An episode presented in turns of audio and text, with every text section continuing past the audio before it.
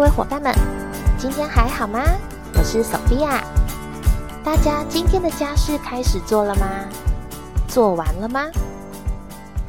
之前有朋友问我，为什么我跟他提到的全职育儿忙碌的事情里面，并没有洗衣煮饭之类的家事呢？嗯，因为我觉得其实这些无关育儿啊。今天如果没有小孩，还不是一样要洗衣煮饭、扫地拖地、刷马桶，要吧？倒垃圾要吧？在我看来，这些都无关育儿啊。跟这些真正相关的，可能是离家、离开原生家庭去生活吧。这些自然而然必须做的事情，不论你在原生家庭有没有做家事的习惯，在离开以后都开始必须要自己做。当然也不止这些，甚至还多了很多账单要缴，汽机车的强制险啊，水电瓦斯网路费什么的，缴费应该也算是一个家庭一定要有的固定家务吧。不过也可以自动扣款啦。这些都是现代社会生活固定要做的事啊。像以我来说，以前就是在家里住的时候，还没有结婚之前，其实算是做的家事不多啦。没有到都没有做，可是就是真的蛮少的。像衣服，其实我不是自己洗，是妈妈洗，就很好命。当然，小孩子一定都是妈妈洗嘛，应该是吧？有人国小、国中就自己洗衣服吗？高中自己洗？但是离家以后都要嘛。比如说你国高中、大学都离家在外面住的话，基本上都是要自己洗衣服嘛，对吧？很多东西其实都是离开家里以后，就是你必须要自己做的。那可能原本你在原生家庭里面，在自己家里面其实是并不需要做这些事情。可能是呃，大家有分工，可能衣服就是谁洗啊，晒衣服是谁弄啊，折衣服是谁用，就是不一定每一件事情都要你自己亲力亲为。那可能就是看分配，或者是有的家庭其实是小孩子是不用做家事的，这种家庭应该也是有。但是离开自己原本的家庭以后，你到外面去生活，或者是自己组一个家庭，基本上这些事情都是该做的，不论你有没有小孩。所以我觉得这个其实跟育儿并没有绝对的关系。那我自己呢，我是觉得大家都是家里的一份子，家里的一份子其实都应该要做家事吧。以我目前的想法是这样子啦。我自己通常都是一般家务留到先生下班以后才一起做。那家里面除了一岁以内的婴儿和宠物真的无法做事以外，其他人都该做家事。没有谁上班上学就不用做家事，就是家事分量的差异而已。那我知道有的人是小孩子读书很辛苦，那基本上家事都不让他做的，或者是先生上班很辛苦，或者是太太上班很辛苦，那家事是自己全部都包下来做的。但是我一直觉得，全职育儿应该不要包办所有家事吧？我是这么觉得啦。其实这跟全职育儿没有关系，就是并不是因为我全职育儿，所以我说不要完全包办所有的家事，并不是这样子。而是我觉得，其实大家开始有在做一点家事，就是对于整个家庭的氛围是会有影响的。就是一种嗯，不要剥夺其他家人为家庭付出的机会跟时间的感觉吧。我觉得这可能会让家庭成员对家庭比较没有向心力啊，或者是没有归属感啊，没有责任感。就好像我们以前在学校念书，然后整个班级可能就是要一起打扫教室嘛，然后各个班级可能又会有。整洁比赛啊，然后什么卫生什么什么之类的比赛，那大家就会比较蛮有一点荣誉感，想说好，我今天要把教室打扫很干净，然后窗户擦的很亮，地板要怎么样怎么样的，比较会有这种感觉。当然，我们现在一户一户人家，其实怎么可能会做比赛？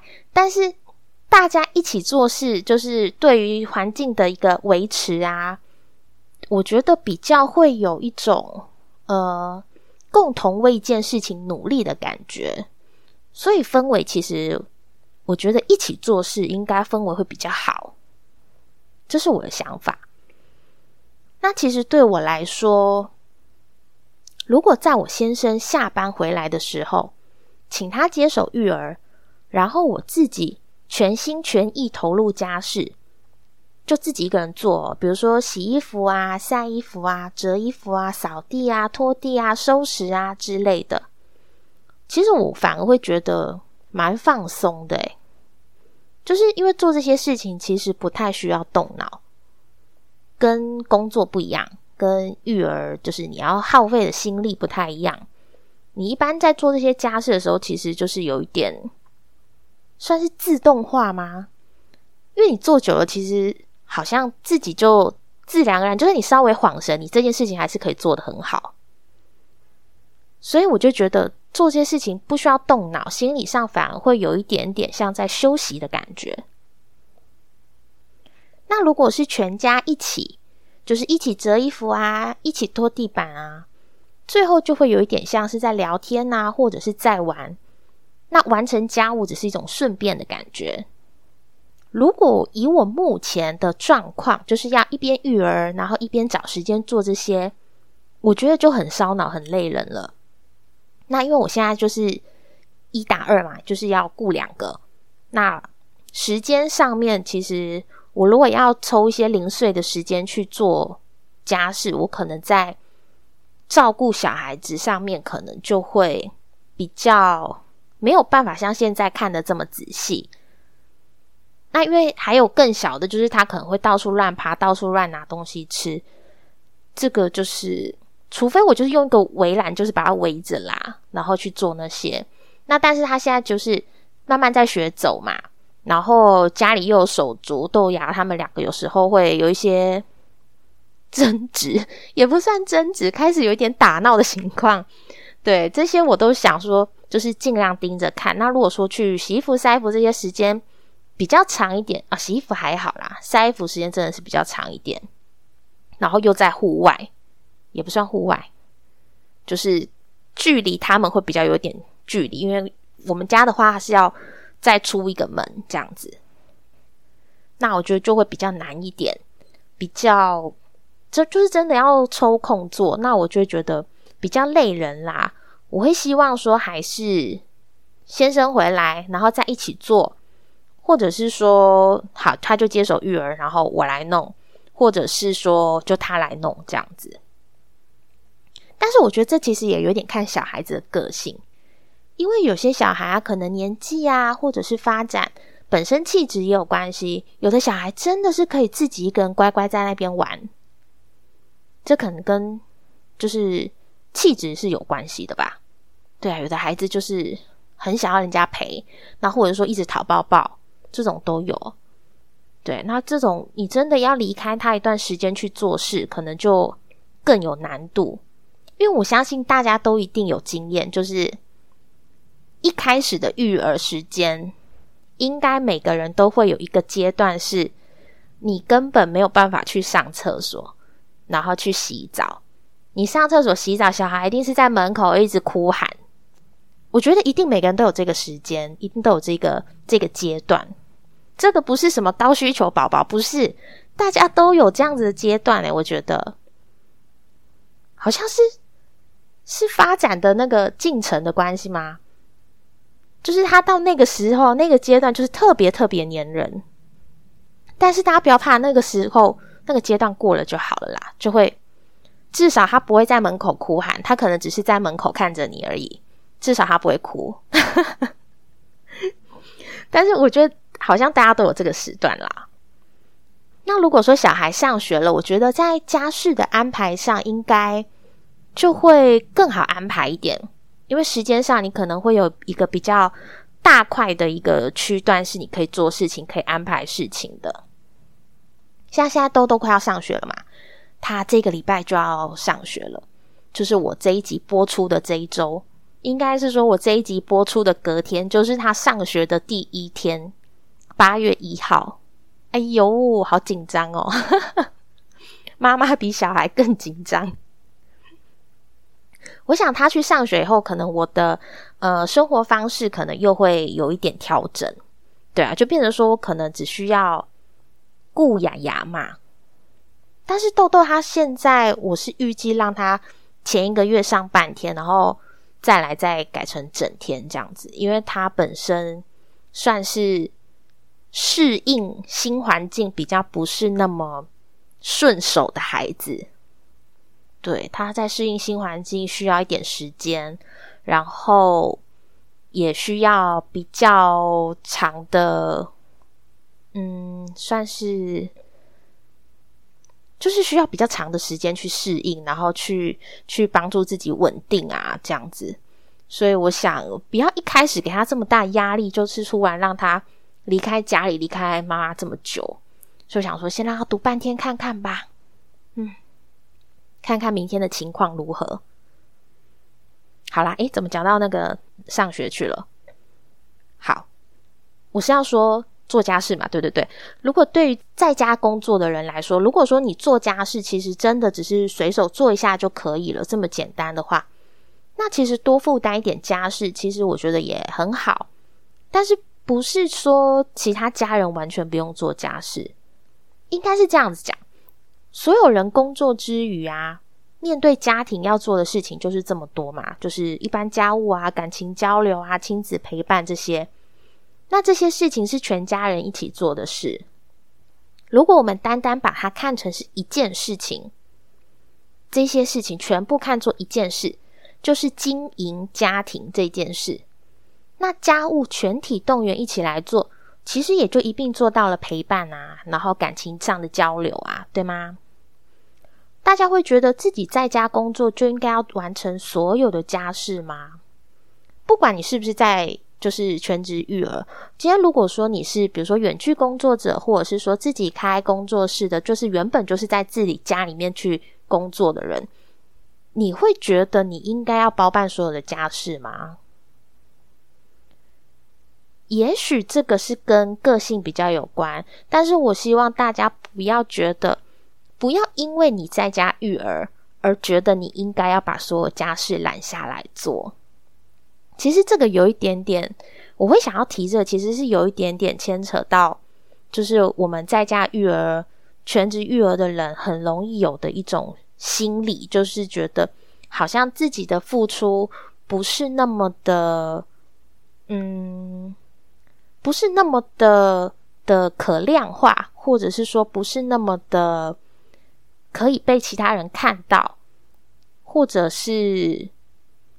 不是那么的珍贵，但是我觉得这种想法，我们应该要努力的去破除自己的这样子的对于自我的定位啊、自我的价值就是比较偏低的这种想法，因为我们一样，其实就是跟像我刚刚说的，在家开个人工作室，然后在家里，比如说你做翻译也好，做作家也好，然后做一个远距工作者、线上线上课程的老师。很多这种都是你在家工作的嘛，那一样在家工作，我们育儿一样是在家工作，没有道理。我们就是在我们工作之余，我们必须要再把其他的家务在我们工作时间内重叠，这样子把它全部完成。在没有小孩之前，你自己也是下班以后自己做完所有家事吗？当然，每个人的做事方式不一样，有的人是觉得说。嗯，我能者多劳吧。我自己家事就是做的很好，我想要全部做完，那我觉得 OK。那你如果觉得看法刚好跟我一样，觉得家事应该是大家一起做，而且能够就是让家庭的氛围很好的话，那其实可以就是试试看，沟通一下，让大家一起动起来。如果你的伴侣是属于大小姐、大少爷那一型的，真的不做家事的。那除了沟通看看以外，我会建议大家可以开始让小孩子一起开始做家事。我觉得从小孩子开始去去带、去去教、去引导，可能是一个比较简单的方式。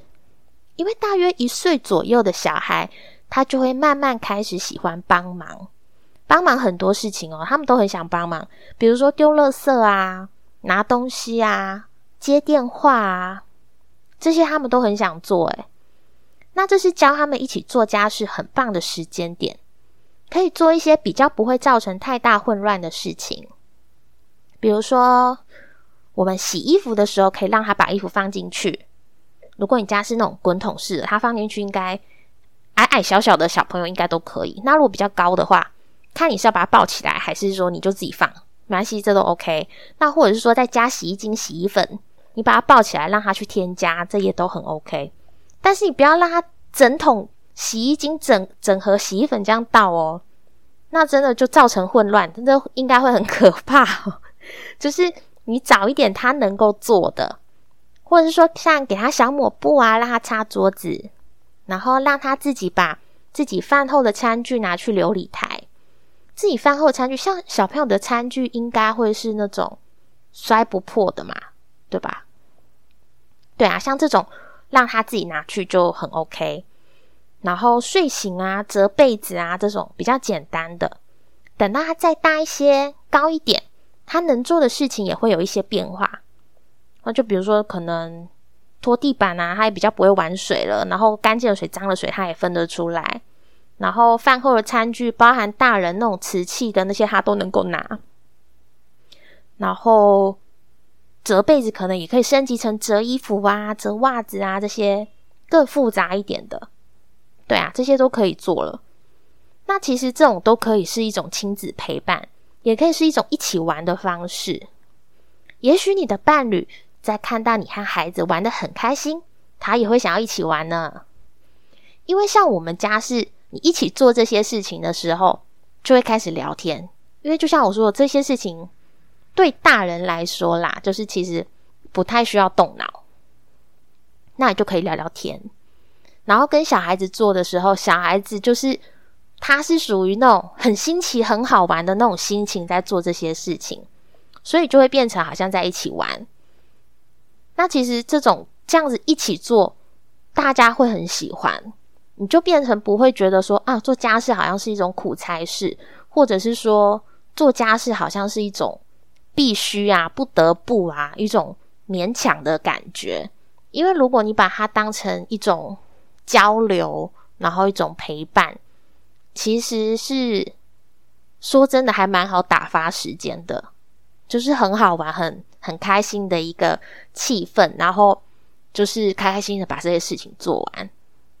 像这一两天哦，就是我录音的这个这个当下，其实是就是台风这一阵子。那在家其实也就是都在下雨嘛，那所以就都在家。那在家就可以做很多事情。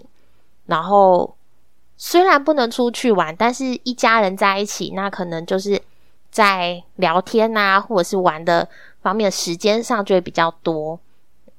那大家整个心情上也会。其实也会还不错啦，就是也不会因为说没有办法去户外走走，然后就哦好无聊哦这样子。那做的事情其实不一样啊，所以大家不妨试试看吧。如果你不要把家事当成苦差事啦，就是可以用一种比较有趣的方式去完成，然后可能也比较不会去在意说家事谁做啊，或者是做多啊做少啊。你如果全部通一起做。其实这是一件很开心的事，大家都很想做，你反而不会去想说：“哎，你怎么做这么少？哎，你怎么做那么多？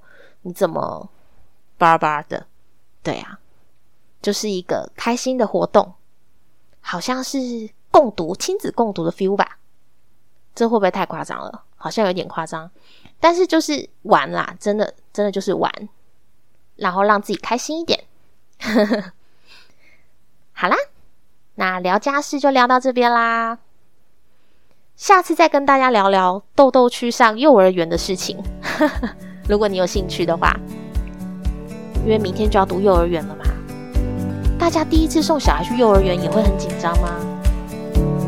我自己是蛮紧张的，等我下一集吧。本期节目就到这里结束喽，祝福大家有美好的一天，拜拜。